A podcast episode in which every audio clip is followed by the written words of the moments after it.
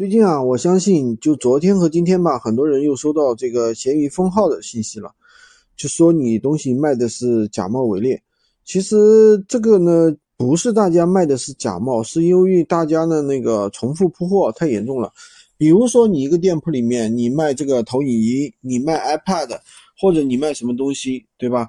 就是一模一样的链接发的太多了，太类似了。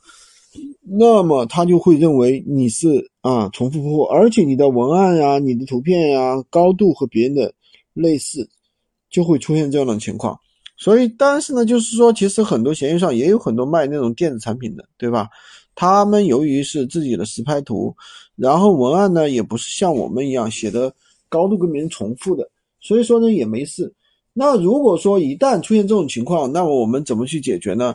如果出现这个。这种情况的话，你可以去申诉啊，申诉一下。那当然，如果说闲鱼那里申诉不过呢，我们这里还有一个小方法，就是怎么办呢？去投诉闲鱼啊。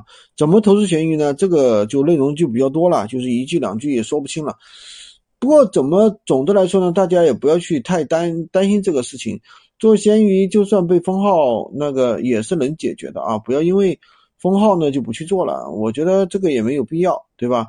嗯，虽然这个就是给我们提了个醒，就是我们在做闲鱼的时候，第一呢，你不要去机械性的去直接去复制别人的文案；第二个呢，也不要去怎么样，也不要去大规模的啊重复上链接，这样的话对于你的店铺的话，其实都是不好的。